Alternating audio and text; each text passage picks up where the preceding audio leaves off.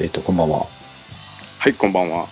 えっ、と、ニューナカのストーリーズ第67回です。はい。えっ、と、今日は7月11日木曜日ですね。はい。 7月1回目です。ああ、そうですね。はい。で、えっ、と、古着古本ブックオフ、グランジュ、コルタナ、新中野を軸に、えーお送りしているポッドキャストになりますが、えっ、はいと、今日はですね、ちょっと面白いトピックがあるので、その話だけしとこうと思いますけども、おお、はい、えーっと、まあ、三上君からですね、はい。先週の土曜日かな、そうですね。かどうかですね、土曜のはずです。はい。土曜ですよね、に、はいえっとまあ、知ってはいましたけど、三上君が栃木でバンドをやってるので、はい、はい。えーっと、その録音したから、えーっと、ミックスダウンをしてくれないかというお願いをいただきそうそうですね。はい。で、まあ、僕もそういうのね、軽々しく答える方なんでね。ですね。あ なの、んはい、いいですよって言っちゃったんですけどね。はい、はい。そう、そうなんですよ。めちゃめちゃ困っていたんですけど。あれ、三上君、いつ頃からやってるんですか、あのバンド。なんかあれ、やってるっていうほどやってなかったんですけど、はい。なんか、スタートは僕、と栃木によく出張にはい。行ってたじゃないですか。はい。で暇だから2人でスタジオに夜とか入ってたんですよね仕事終わったあーはいでなんか音千代くんの曲いいなとか言っててうん。で僕折しもちょっとドラムの練習を始めたところだったのではい。なんか俺ドラム叩くよみたいなうん。してなんか2人だけでずっと遊ぶ日々だったんですけどはい。去年ぐらいにそのなんかやっぱりバンドサウンドでやってやってみたいねっていうところでうん。あのなんかベースのたまこさんですねはい。友達の友達みたいな感じだったんですけどえー、あの仕事を辞めてはい。えらい暇そうだっていうことでうん。誘ってもともとなんかコントラバスを弾いてたのでおい。ベースは初めて弾いたって言ってたんですけはい。ど、まあ、ちょっと暇だしやりたいっていう話になってそれが多分半年ぐらい前だと思うんですあまだそんなもんですか、3人そうででやすりだして。そうですへーあでも、三上くんね、ドラム、あの、うまいくなってますね。 一応 いやうまくはないですけどねあなんかでの、もおかずのとことか結構、タカタカタカタカタカタカタカタカタンとかできてるじゃないですか。あそうですねなんかあのすげえなと思っよくいるあのギタリストがて。うんうん。遊んでるうちに8ビート叩くけるようになるがあるじゃないですか。あ、俺俺ですね、それね。そうそうそうそうとかのつ次のステップぐらいまでちょっと行った気がしますね。うんうん、すごいなと思って。まあ今ね止まったりするんですけど ね間違えてあとめっちゃ走るとかいや、あれ、もう少し整ったらもう普通ですよね。ねなんかでもこっからやっぱうまくならないんですよね。ねちょっとハードルはね、そこからありそうですけなど。んかやっぱり若い時ってめっちゃね、毎週叩いたりするじゃないですか。はいはそういうのがもう月に1回ぐらいなんで、い。う ん。なんかうまくならないですよね。いやでもまずそこにねびっくりしたのであ普通にあのあ、ちょっとなんかできてるなってギリギリギリギリのささ最悪ライブがなんとか止まらずにそうそうそう行そうくか行かないかのとこですライブできるでしょ止まね。 できるというかギリできるというかライブ決まってんですねそういえばね そうなんですよ。 7月末に栃木でライブって言ってましたねそうそうなんですよね。初ライブが。いいですはねい、でそれで、あの、元千代君がはいめちゃくちゃなスピードで曲を作るので、うんでしかもあの、コードがすごい簡単で、そうですねもう展開も極力作らないっていうルールがあるので、うんうんなんかすごい曲が完成してしまって、はいで、あの、録音するかっていうことで、録音して、ミックスダウンまでしてしてみたものの、はいやっぱちょなんか違うな、みたいな。で、この段階ではい特にレコーディング経験者いないままやってたんですけど、うんこれでまあやっぱちょっと直した方がいいんじゃないかってことで本当は3人ではい聞きながらミックスダウンをして、ああだこうだいいな。はい。いう予定だったんですけど、うんなんかそ、そ、それもで、できる時間もないまま浮いてたので、はちょっとこれは、牧年だというこあとので。ーあの細いやつがいるなと思ったわけですよね。三上さん そうですねうん。 竹。竹竹は、は折れないけどしなるそうですね。でおなじみのそうですね。あいつがいたなと思ったわけです いよね。たなってそうですね。そう、それでね、お話し合って、でも、まあ、ふすぐ思ったのは、あの全然やはいりたかったけど、僕今環境何も持ってないとなと思ったのああ、はで、で、で、最初にね、何でやってるかって聞いいて、はいはい。ズームの R16 っていうですね、うんえっとはい16チャンネルの MTR を撮ってるっていうことだったんで、あの、はい最初はじゃあそれを貸してもらって、えーうん、それ上で、まあ、音千代くんもミックスしてたと思うので、はいはい。上でやればいいかなと思ってたんですけど、うんで、三上くんにその機材丸ごと預かって、はいはい。で、やろうと思った時に、やっぱりですね、あの、やっあのいっぱいいろんなチャンネルにいろんな音録音してるし、はいはいはい。こうやっぱその機材そのまんまではですね、うん。録音した人はわかるんですけど、まあそうですよまあね。自分だとどこにどのトラックが入ってるかとか、うん。あのはいどのテイクがあの生かしあないあ、そう。っていうのとかがなかなかはいはそのい。マシーンでやると難しいなと思ったんで、確かにね。そう、これはあのパソコンの方でやるしかねえなとおー思ったんですけど、よくできましたね。できるんですよね、これが意外とね。すごいですね。そうなんですよはい。僕でもバンドやってる自分の作ってる頃もあの、はいはい。パソコンの方ではやったことないんですよあ、そうなんですか。全部 MTR でやってたので,で、えー。どっちかっていうとその当時あのパソコンでみんなだんだんやりだす時期だったんであの、はいはい。 MTR を卒業してですねはいはいス。タジオにノート PC 持ち込んでねなるほどなるほど。プロツールスとかソナーとか QS もあったと思うんですけどはいはい。それで録音し始めるっていう時期だったんではいはい。僕はねそこに背を向けてたんですよああ、アナログ。俺は違うと思って俺はこのフェーダーの生の動きがないとダメだと思ってですねあ、いいですか。職人っぽくて。そうなんですよそれでずっとあの MDR 上でやってたんですけどはい。でそのまんまもうバンドもやめちゃったから、えーとうんパソコンの方で作業するっていう経験はなかったんですけどはいはい。えそっちの方が全然楽だなっていうのはよくわかってるんでうん。で俺持ってないけどなんか今無料のもいっぱいあるんですよああ、なるほどなるほど。機能制限はやっぱねある程度ありますけど、はいはいはい。フリーのあの DAW ソフトとかもあるから、うんうん、それ使うかなと思ったんですけど、はい。ふとこう思い出してですねお、あの僕あの、ポッドキャスト録音用にマイク買ったじゃないですか。はいはいはい。でこれあの一緒にやってる頃持ってってたあの Zoom の H1 っていうマイクがあるんですけあどああ、はいはい。れ買った時にバンドルでついてきたソフトがあってああ。それなんですよあ、そういうことですか。そうなんですよ。それがお、あの、まあ、有名なメーカーですけど、えっと、スタインバーグ、ドイツのスタインバーグっていうところの、えっと、はいはいキューベースっていう、まあ、ミクシングにはい使はいうはい。歌うソフトと、あと、マスタリングに使うウェブラボっていうがですね、いうソフトが入ってて、おでどーえー、どっちもバンドルだから、あの、はい。リミテッドエディションなんですよ。うん、なるほど。制限が、あの、本ちゃんのソフトよりはあるんですけど、はいはいこういうぐらいの16チャンネルで撮ったバンドサウンドをやるぐらいであったら十分な機能うがある。ーん。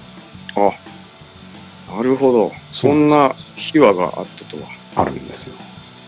全くどうどうなってるのかよくわからないままでした。そうですよなんか次々出来上がってくるけど、あいつどうそやうってそうそう、なんか圧倒的にそ早いなと思ってて、うですなんか、あ、僕、てっきりあの上でやってんのかと思ってた。じゃないですよ。キューベースをお使っーてやってたんですけど、なるほど。でそれをふっと思い出して、はいはあ、い。そうだ、あれがあると思って、おー母さんちょっと戸棚にキューベースがあっただろうっつって。その定年後のお父さんみたいな。そうそうそう。右の上の戸棚に確かキューベースとウェブラボがあっただ ろうあっただろう。それを言ってない言ってないですけど、ね、思い出して、あの、押し入れの中から引っ張り出してきたんですけど、おーで、それがまあ案の定ちゃんと使えてですね。おーなるほど。でまあ1年前ぐらいのエディションっていうかバージョンなんで全然使えるやつなんです。はいはい。で、早速入れて、はいえーっと、あっちの借りた、えーっと MTR の方からですね、あれも結構新しいやつなんで、あのあーパソコンとの接続性がかなり考えられてるんですよ。なるほどなるほはい、なんで、なんて言いますか、一つのあの相当付けデバイスとして認識してくれて、ど。ああ、そういうことですね。そうその中からファイルをこう自由に取り出せるんですね。えー、あ、じゃあ、あ、まあそうか。もうえごそっと。ー、そういうことですね。あのそうですね MTR の方に、まあ、プロジェクトとして10プロジェクトぐらい入ってたんですけど、はいはい。そのフォルダ全部まずごそっとコピーして、うんうん。はいバはいッ。クアップしといてでなるほど始めてったっていう感じなんですけどなるほど。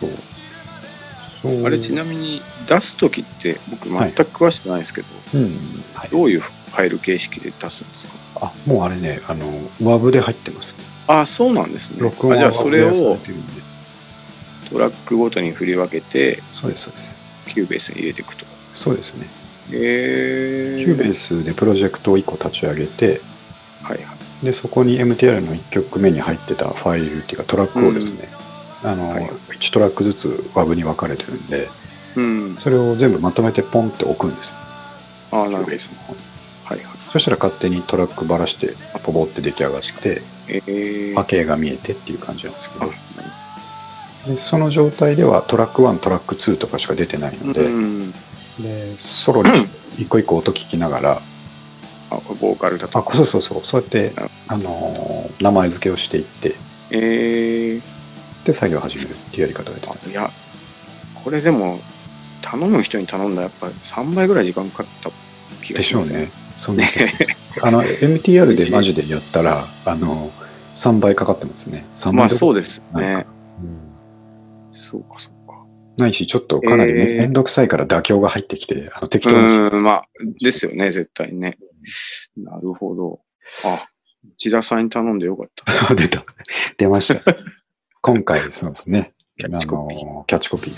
メンバーの皆さんから、内田さんに頼んでよかったって言葉が次々出るっていう。コールが、はい、ま、巻き起こってました。負けを持ってました。ビバ、 ビバ内田みたいなとこありました。そうですね。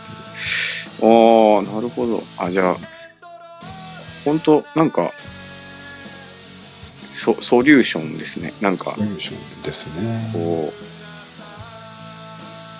う、こうこうやってくれ以外のものも、ちょっとこう、そうそうそう。何でもね引き出しがありますよい。いただいたっていう。そう母さんそこの引き出しにっつっていう感じ ですね。引き出しが引き出しがあったと。なんか、あとあれですね、ポッドキャストやっててよかったですああ、本当よかったですよ。あ、だから、ポッドキャストには、さっき言った、その、スタインバーグのバンドルのソフトのうち、うん。えっ、と、マスタリングに使うウェーブラボっていう方が使ってたんですよ。ああ、そういうことです。なるほそどう。これはうん2チャンネルのステレオミックスを最終的にマスタリングするときだけに使うものなんですけど、うんなるほど。それは使ってて、その DAW の方、ミックスの方は使ってなかったんで、キューベースは使ってなかったんで、それをやったっていう感じですね。マスタリングっていうのもなんか、昔、マスタリングだけなんかもう、うん。業者に頼んだりして、やってましたよね。なんかそれだけすごい高いみたいなのなかったそうそ気うがそすう。ありましたね。る。今は、できますからね、自分たちいるんです。ね。うへんーね、確かいい時代にですね。業者とかちゃんとしたスタジオに出せばですね、やっぱりそれなりの機材を使ってそれなりのことをやってくれるから高いっていうのはそうなんですけど、あでもあ、今いはや、も十分ですけど。う、うん、パソコンのそのマスタリングソフトのプリセットとかでですね、もうある程度のものが入っちゃってるから、なるほど。まあまあある程度にはなりますよ。いきなり。ええ、いや、すごいな。すごい世界ですね。ほんで、えっと、まあ、キューベース入れるとこまではちゃんとできたので、はいはい。でもまだ一回も使ったことないわけですよ、キューベース。うん、まあそうですよね。だから、あの、今最近また便利でですね、ほううんキューベース基本使い方で検索するといっぱい出てくるわけです。ああ、 まずはこれしましょうみたいなね。そうそう。あほんで、まあ、知りたいのは基本作業だけなんで、ああ、のうん。どうやってトラッ曲を作って、はいえー、とそのトラックに EQ とかをかけて、うん、えー最終的にどうミックスしていくかみたいななるほど。のとかエフェクトをどうかけるかとかですねはい。そういうとこさえ分かればよかったんで、うんちょっとそこを要点押さえてあのウェブ見たり YouTube の動画見たりしながらああ、も基本を押さえてですねう、素晴らしいですね。でしょうそこの基本を押さえるまでに1時間ですよはい。はいまあなんか用語とか分かってるし、こそううですねかなりアドバンテージやっぱありますよね、普通の人に比べたら。あとやっぱ使いやすく作ってありますからね、あそうなんですね。うん、やっぱ直感的にいけるように作ってあるんですごいなと思いましたなけどるほど。そうそこで操作方法をマスターしてはい。で、えっと、編集に移っていくんですけど、はいでやっぱりですねあのみんなあのミックスはあんまりやったことないっていうねバンドマンが困るのは、あのじゃあどうやればいい何すればいいんだっていう話そうなんですよ。これが、あの、まあ最初、音千代くんのはいマスタリングなんですけど、うんなんか違うから分かんないですよね。なんか違うんですけど、迫力がない気がするとうか。んどうしたらいい漠然とした、そう、何していいか分かんないんですよ。そうあの音圧を上げれば解決するもんでもなくてですねはいはい。音量だけ上げてもですねうん。なんで、なかなかここがハードルなんですけど、その、えっ、と、まあミックスっていうのは、いろいろと全いろんなチャンネルにこう、ギターだ、ドラムだって音が分けて入ってるので、はい。そんなバランスを取るっていうことに尽きるんですけど、なるほどなる取った音のまんまですね、ほど。うん。それをやっても、いわゆるそのプロっぽい音にはならないんですね。うーん。なんでかっていうと、やっぱ録音がそんなに、えっ、と、なんて言いますか。もともと良くないと。そう、しっかりできないんですから、絶対に。はいはいはできないんですよ。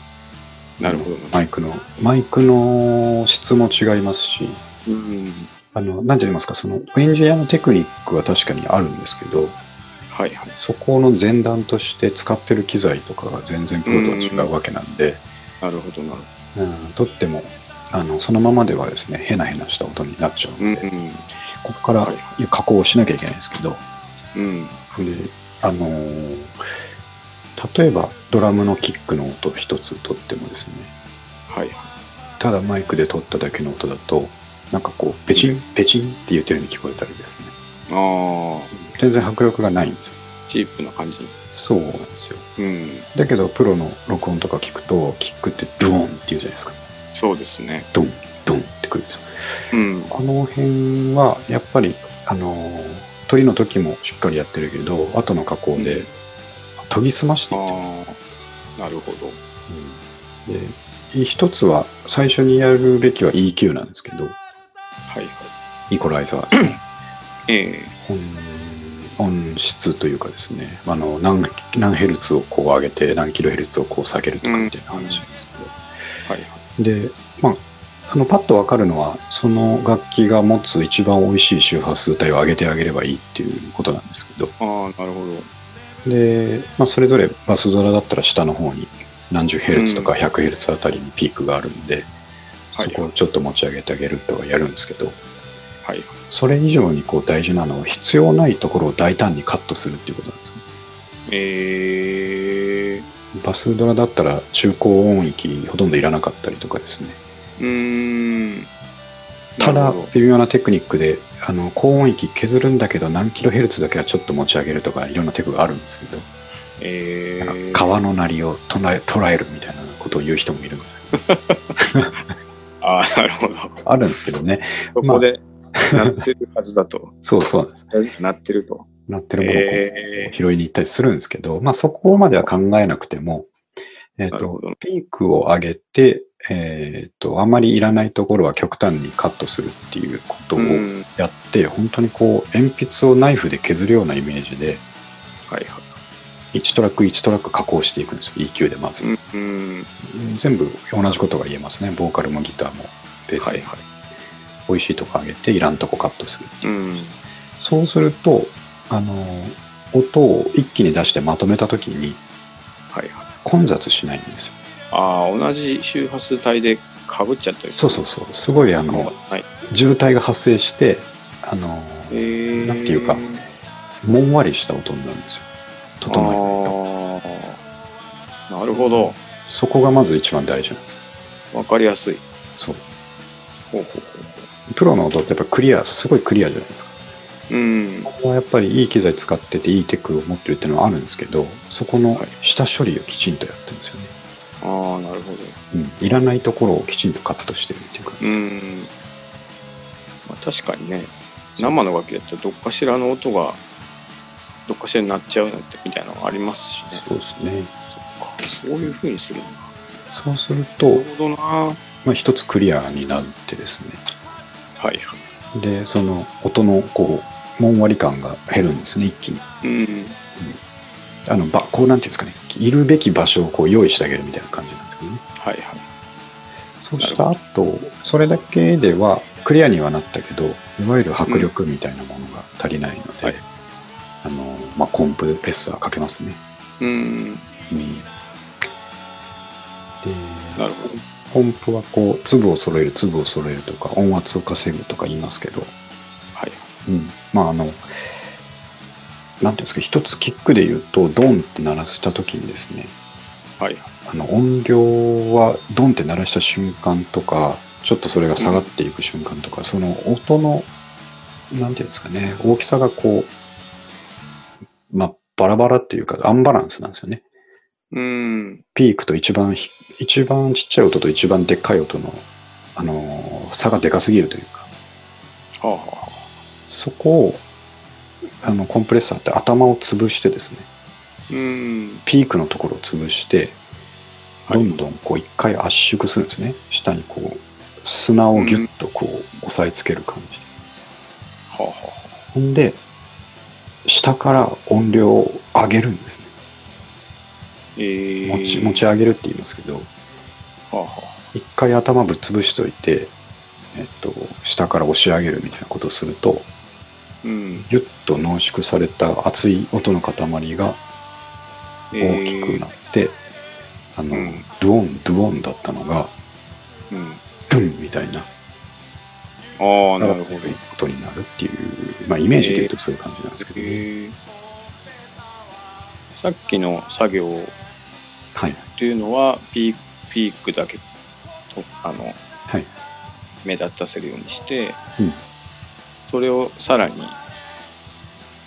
コンプレッサーでなんていうか持ち上げる芯を出すみたいな感じなんですえー、っていう作業もえー、はい、うん、うんいろんな楽器に対してやるんですねえ全部じゃないですけどあのかけなくていいマイクもあるんですよあの今回で言うとドラムの上2本ー、はいはい、上から録音してるうん、左右のドラムのマイクとかはシンバルとかの鳴りとかですねうん、こう遠くから撮ってるのではいあのあんまりコンプかけてもですねあの良くないというかああまあもっとこう雰囲気を捉えるものだから、なるほどうん、そのままでもいいぐらいなんですよなるほど。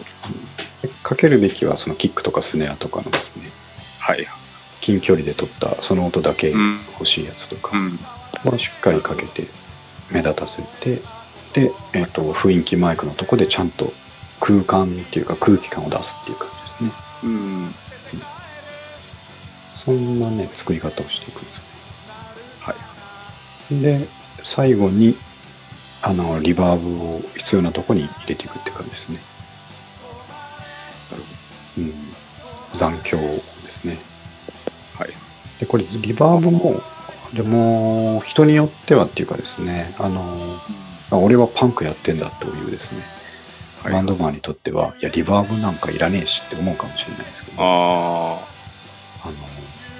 空間の感じとかですねそうです空気の感じをちょい足ししてあげるっていう意味では使った方がいいんですよねあ。うーん。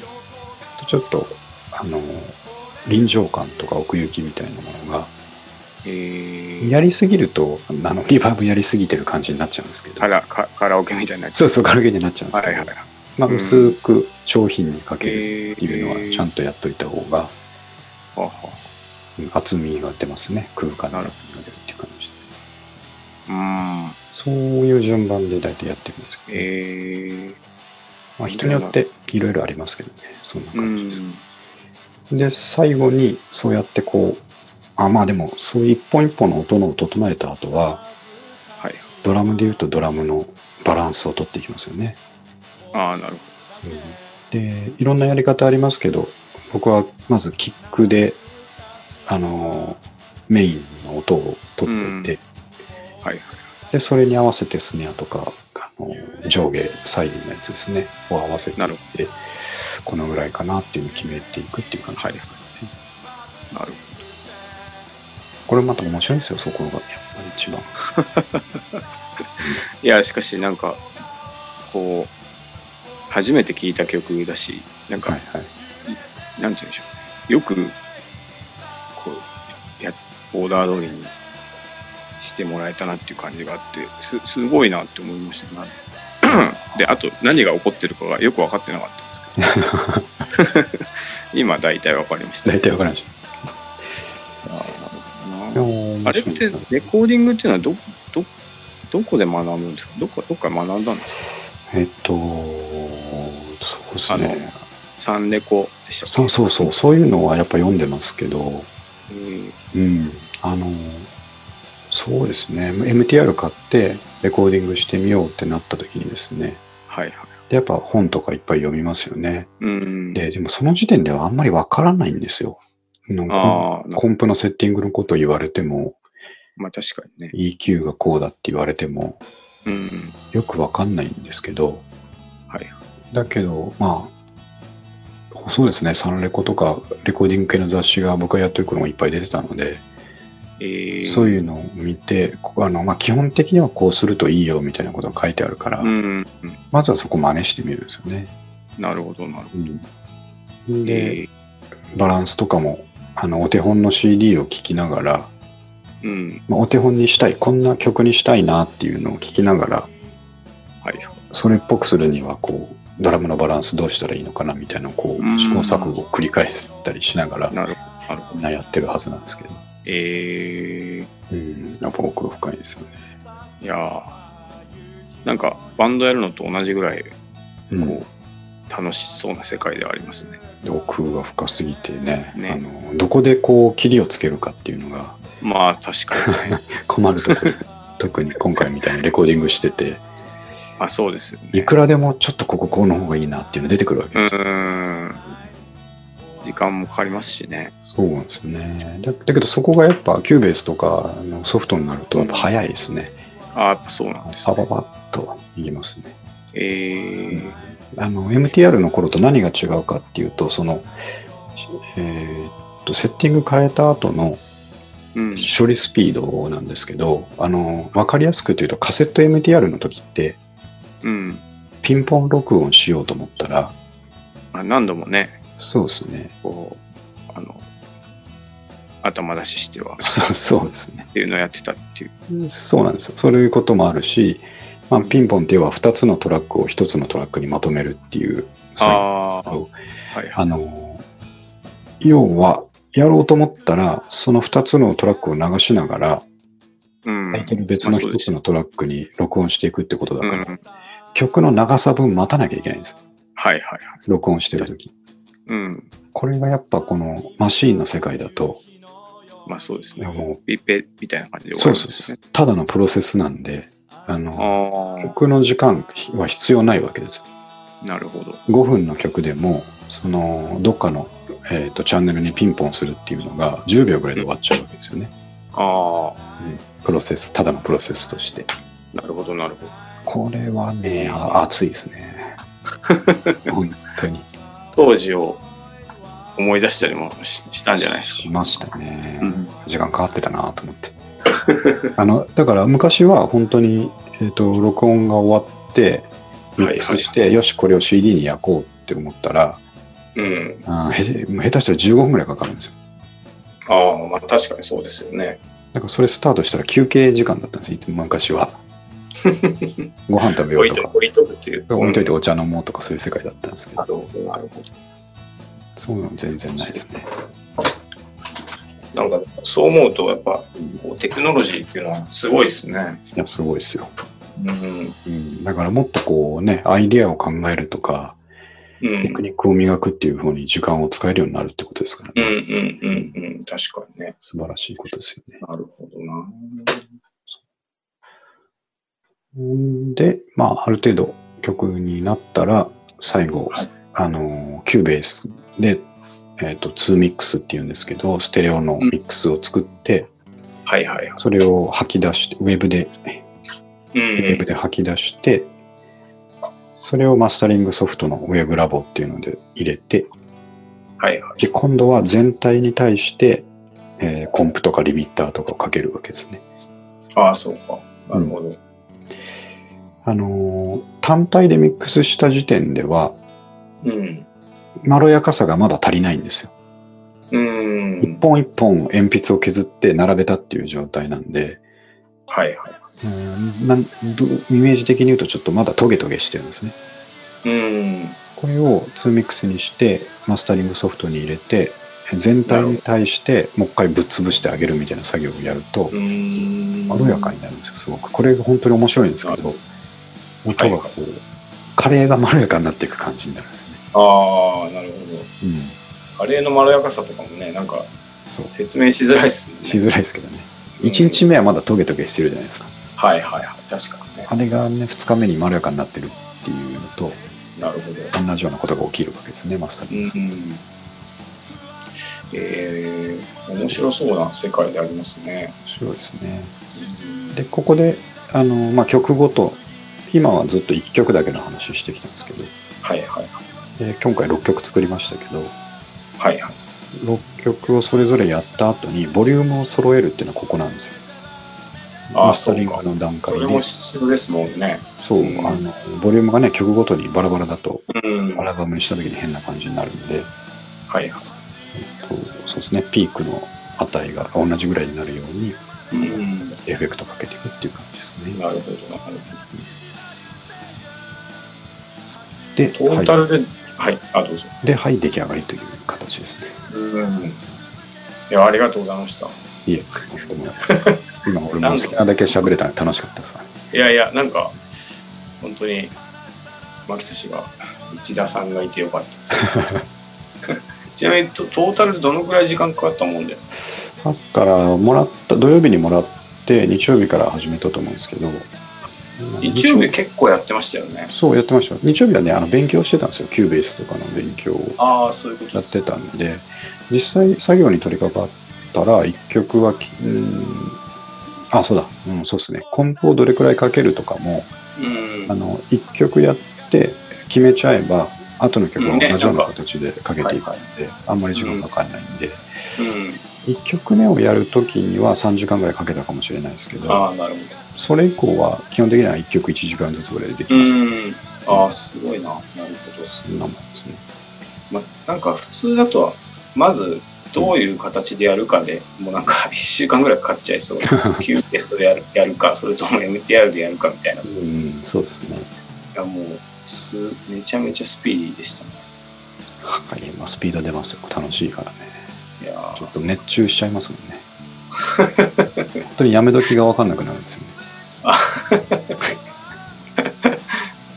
なんか随所にやっぱ、あと仕事できる感っていうか、はいはい。なんかこう取ってスタートとか、なんかそういう、そう、そういうとこ大事ですから。要するにうんあの、確認取るべきとこで取るけど、あとは、よ余計に計らいますみたいな感じとか、よくできそうだなと思いました。 そういうとこももうね、40だから出ちゃうんですよね。まあなんか、あらゆることに通じますね。なんかね、物事をうまく運ぶっていいうやのは。、確かにね、そういうところもちょっと少しは成長してるんでしょうね。いやー、素晴らしいですね。いやー、ということで、まあ、録音はそうやって、はい。あの、楽しくやらせてもらったんですけど、まあ、その、そうだ、言ってなかったですけど、バンド名が、ビデオの内山っていうバンド名ですからね。あ、そうですね。はい。うんこれはまあ、なんでこうなったのっていう話はもうしないでおこうと思いますけど、それ逆にね、 ええ逆に大した話も大体ないし。なさそうですから。リオの内山っていうバンドなんですよね、ミラノ君のね。そうですね。で、えっと、ボーカルの音千代君が作る曲がもう素晴らしいですね。うんめちそうなんですよ。ゃくちゃかっこいいじゃないですか、これ。めちゃめちゃいいんですよね。うんなんか、そうそうそう。ちょっとミックスしててずっと歌を聴くことになるからもう僕はほとんど覚えちゃったんですけど、うん。あののいいですねあの情景切ない情景が常に浮かんでくるみたいな感じでね、なんか、泣ける感じ、そうなんです。うん当時めちゃめちゃ音千代くんが失恋をしていて、ああそうだったっすその度ごとにこうなんか曲ができたりいややっぱそういうところに紐づいてると強い曲ながんでかきそういう、そうですね。る、うん説得力があるなって。あとまあ圧倒的なボーカルもだけど存在感がありますんであの、まあああいうフロントマンがいるとバンドは楽ですよねきっと、まあそうですね。あの、何かしら困った時はうんうん彼が 何とかしてくれる。なんとかする。エース、エースですよね。そうそうそう。態度もでかいですから ね。そういうところも フロントマン向けに頼りがいのある感じですよね。そうなんです。歌もね、なんか、うまいんですよね、生、生でう。まいと思いますね、かなり。めちゃめちゃ、バーンって出る声で、うん、いいいなと思ってます。や、素晴らしいですよ。うん、だから、まあ、ね、ただミックスするだけっても面白いんですけど、曲がすごい良かったから。うんああ、ちょっとね、うん、東京でやる際は。 そうですね。 そうだ、そうだ。栃木まで行ってライブとか練習できないですけど、そうですいね。ざ東京でやるっていう時が来たら、僕ねはね、あのーまあ、三上君に昼間言いましたけど、はい。まあ、3人のバンドですからね。。はいはいと千代君と玉子さんがやってるバンドですけど、僕はやっぱそこに、あの、すマニックスのリッチー的な存在でです ね、ね、うん、精神的な。精神的支柱っていう存えー役割で入 って、あの、ギタはーい僕もそんな上手くないですから、あの、コードしか弾かないですから、ああ、でも、ま、まさにマニックスの。リッチーですね。リッチーはだってああでものなギターアンプから音出てなかったっていう噂もあるぐらいです からね。いるだけでよこかっれた。だけでよかった。タッキーとか、そうあの、ベスみたいな感じですね。うんそうそうそうそう。それ系の人たち。なるほで、やりたいなって思うどぐらね、い。なんか楽しそうですよね。うんうん。だって、だって、お途中君に任しとけばいいんですもん、基本的には。 そうですね。すごい楽しそうにうん演奏できますね。できると思います。もう自由にギターが弾けるだろう自な。由に。コードだけ弾いてればいいし、ね。いい曲だなと思いながらやってればいいっていそうう。なんですよね。楽しそうだな。なんかこう、この年になって、まあなんかバンドやるっていうのを、なんか、めちゃめちゃ久しぶりだなと思ってるんですけど、ああ、はい。まあなんかそんなにね、昔ほどこう、昔のテンションと違いますけど、なんかやっぱり面白いなと思いますいや、まあ、みんなと合わせるっていうのがやっぱ楽しいんですよね。ね。ねうん。牧俊もその、ミックスの段階は LINE グループ作って、あの、はい雑談をしていたじゃないですか。はい。なはんいかはい。すごいもう楽しかったです。そうですなんかあの、それで、本当、千代君もなんか、うん。できそうでした。あのあだからそうですね良かったのは、ね、一気にこうバンドロック好きな友達が増えたっていうのは嬉しい話ですああ、まあ確かにね。なかなかそういう友達できないですかそうですね、大人になってから。らね、うん、ちなみに、音千代君ははい、洋楽を一切聴かないんですよ。なんかああそうなんですかじゃあリッチーとか言ってもさっぱりわかんないですねじゃリッチー全く分かってないですね。ああそうですなんか一切聴かないですね。へえすごいじゃあ好きなのはやっぱりあっちですかナンバーガールとかブッチャーズとかそうそう、ブッチャーズとか日本語のうんいわゆるロックは、なんかそれはかなりマニアックなやつを聴いてるんですけどね。うんまあ人それぞれですよねみんなやっぱ思考がね、うんそうそうそうそう。あと、じゃあ、これからビデオの内山はどういうふうに展開していくんですっけまあ、ドラ、ライブが7月の終わりにあって。そうですね。そこで一旦でも、とりあえず、そこから乗って全くないですね。そうですでも、 せっかく音源作ったから、これをね広めていく感じですかね。そうそう、動画とか作りたいですね、今。ああ、いいっすね。なんか今っぽいバンド活動をやっぱしたいじゃないですか。うん、そうですね。わかりますよ。あんまりこう多分、 SNS を中心としたね。そうそうそう、ライブハウスで土佐回りって感じもないと思うんですうん、うよんね。そうですね、そういうのちょっと楽しみですね。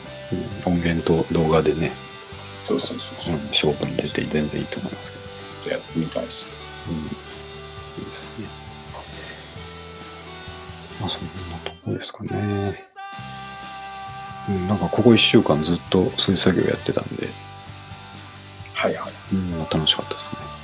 久しぶりに。で忘れないようにちょっとキューベースはちょこちょこ触っとかなきゃいけないなって思ってますけど、ああせっかく分かったから。うん。なんか、よギターもあるし、卓録でうん、きそるうねで。すね。いけますね。あ必要インターフェースとかあれば。あと、まあ、僕、近所なんで、なんか、たまにスタジオ入りましょう。ああ、それ、そっか。三上君もあんだけドラム叩けるんだったら、入れます。そうです。スーパーチャンクのコピー版。やりましょう。あ、そうです ね。いやーまあ、スーパーチャンクもやっぱね、あの話題、ライブの話題は盛り上がってますけど、ね。追加公演、確か。いっぱい出てますもんね。ね。うん。あの、アコースティックバージョンの追加公演をやるっていうのがあって、あ、そうなんですか。そうなんですよ。えーう、ん。それ、しかも真っ昼間にね、昼の12時からやる。ああ、それ、あの、ニューナカロスストーリーズのツイッターで、あ、言って、やってました、やってましたあ。れ、アコースティックライブなんですね。そうなんですよ。ええー、あそうなんだ。これはいいなと思うんですけど、うん。まあそんなにたくさんいけないんで、まあ、確かにね。僕はそのウエストかな、11月19日のウエストは取ったんですけど、はいはいはい。まあちょっとそこに全勢力傾けようかなっていう気もしままあす。そうですね。あとはちょっと後日動画に上がるやつ、をしっかり見てですね。あ、行きゃよかったみたいになるかもしれないで すけど、まあなるでしょうけどね。まそうですあなかなか来てくれないしね。ね。まあ、そんな中かまああとちなみに、はいあの、僕からはですね、まあは今い日さっき、まさに、今、な。 LINE で話したんですけど、はい。まあさっきのマニックスのうん。リリーといえば、はい。まあこのラジオでは何回も話してる通り、あの、はいはい。腕を切り刻んだっていう、はい。そうですあの伝説がね、あるじゃはないいですか。うんで、それがまあ、僕らの合言葉ですよね。言葉である、フォーリアルっていう。そうですね。で、ふとなんか、はい。フォーリアよルくつけました検ね。索をしてみたんですよ ね。そしたら、あはいのなんか新しいアイデアで時代を切り開くみたいな、株式会社フォーリアルっていうのが出てきたあの数字の4とリアルだったから完璧にあれのことですよ意ね。識してると思うんですけど、うん、でその後続いてるのが、あのはい。さまざまなスマートフォンケースでって書いてあったんですよまあおかしい ですよね、本当に。それに 打ち出しが切れるっていう。綺麗に。 そうそう。あなんていうか、なんていうか、あ、そうだ、フォーリアル背負ってるくせに、背負うってるんですよんくせにスマホケース作ってんじゃないよ。もうあの、お叱りをね。そう。あれは俺もちょっと、ごめんなさいえってなりますよね。なんかあの、うん。別にスマートフォンケースが悪いわけじゃないですけど、悪くはないです けど、悪くはないですけもど、っフォとすーごリアいル。、なんか、うん。うん。なんかデザイン会社とか、そうですね。クリエイター集団、うんうん。まあなんか、広告うん周りとかでもいいですけど。うんね。あの、詩を書いてるとかそういうのはまだいいんですけどね。ね、そうそう。ここケース作ってってフォーリアルっていうのちょっと困るなって思いました。そうですね。もう、思わず。まあ渋谷にあるらしいですね。うん、まあ俺が好きなんだろうな、マニックスのことな。まあ、そそううです考ねえたら許すここはそう仲間っちゃ仲間ですよ。仲間ですもんね。うん、確かにそうですね。はい。まあ、許し、許しときましょうね、そこはね。そうですね。ここあんまり言っても僕ですかそうそうそう。じゃあ、今日はちょっと今後の感じしときましょうかね。もうちょっとあしっかり話してたんで。そうですね。ありがとうございます。はいまあ、ちょっとあと何をしてたかがあのうんクリアになり、はいはい。なんか出来上がったものがうんどう調理されてきたっていうのを知るのはなかなか面白いですね。でしょうね。うん。と思いますね。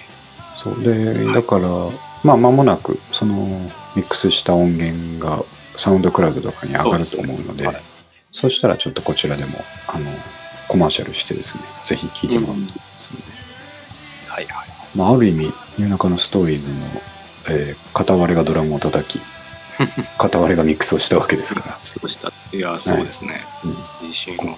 ご自信を持ってここでお届けしなきゃいけないものだと思います。確かに。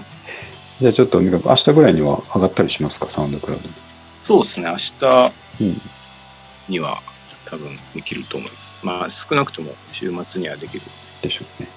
じゃあちょっとそれに合わせてまたコうですねマーシャルします。ありがとうございます。いや、とんでもない。はい。じゃあそういうことで、第67回を終わりもかと思いますので、ありがとうございます。どうもありがとうございまはい。した。ありがとうございます。はい。捨てて帰る思い出になるかな込み上げる涙止まれ止まれ乾いた喉が何かを欲しがって揺れていた勇気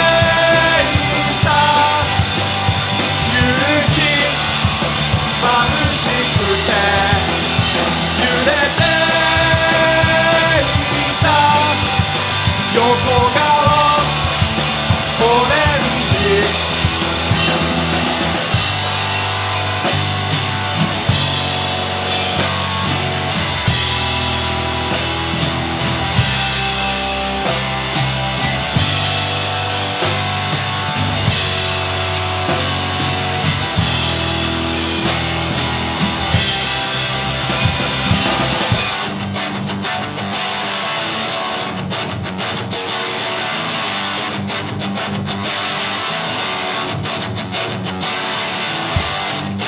恥ずかしいのは僕だけ懐かしいのは僕だけ揺れて